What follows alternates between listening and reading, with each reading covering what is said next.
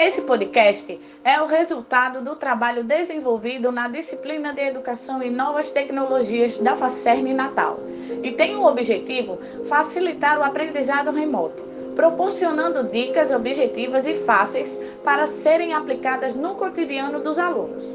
O projeto foi dividido em três capítulos, onde o primeiro iremos dar dicas de otimização do tempo e como melhorar a produtividade.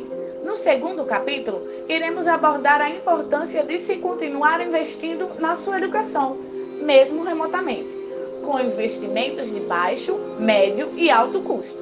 E no terceiro capítulo, vamos relatar que é possível aprender remotamente. Então vamos lá.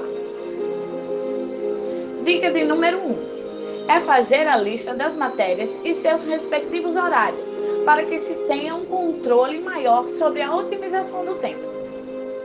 A dica de número 2 é interessante que você dedique o mesmo tempo às aulas remotas que você dedicava nas aulas presenciais. Por exemplo, o professor pode ministrar uma aula ao vivo de apenas 20, 30 ou 40 minutos, mas de maneira presencial, essa mesma aula seria de 80 minutos, por exemplo.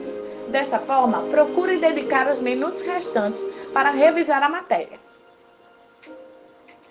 Dica de número 3. Tenha sempre em mãos um caderno. Faça anotações para revisão. Se a aula for a indicação de um texto, livro ou artigo, por exemplo, faça um resumo ou resenhas. Se a aula for ao vivo, uma dica legal é um mapa mental, pois pode ser feito a partir da fala do professor e você poderá visualizar e assimilar com mais facilidade quando for revisar a matéria.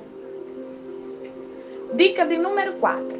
Tente não acumular estudos. Procrastinar entrega de trabalhos é também algo a ser evitado.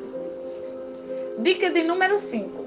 É interessante reconhecer sua didática de aprendizagem. Por exemplo, você consegue aprender lendo os textos no computador ou você prefere os textos impressos?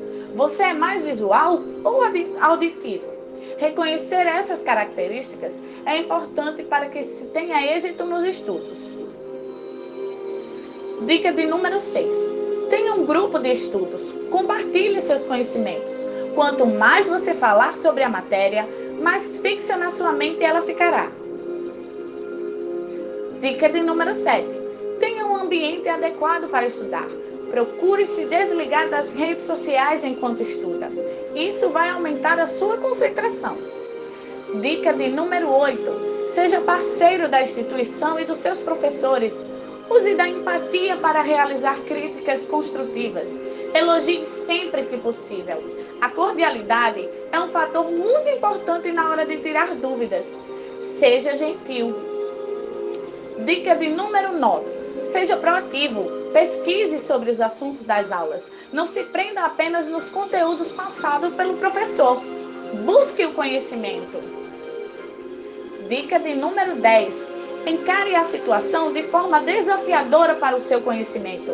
Essa é a oportunidade de você se aventurar em novas estratégias e dinamizar ainda mais a sua forma de aprender.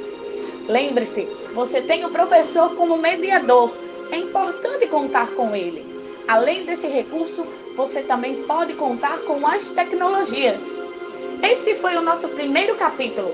Espero que as dicas ajudem vocês a passar com mais facilidade nesse momento atípico que estamos vivendo. Me despeço aqui e marco um encontro com vocês no nosso segundo capítulo, onde iremos falar sobre a continuação dos investimentos nas aulas remotas. Bons estudos e até lá!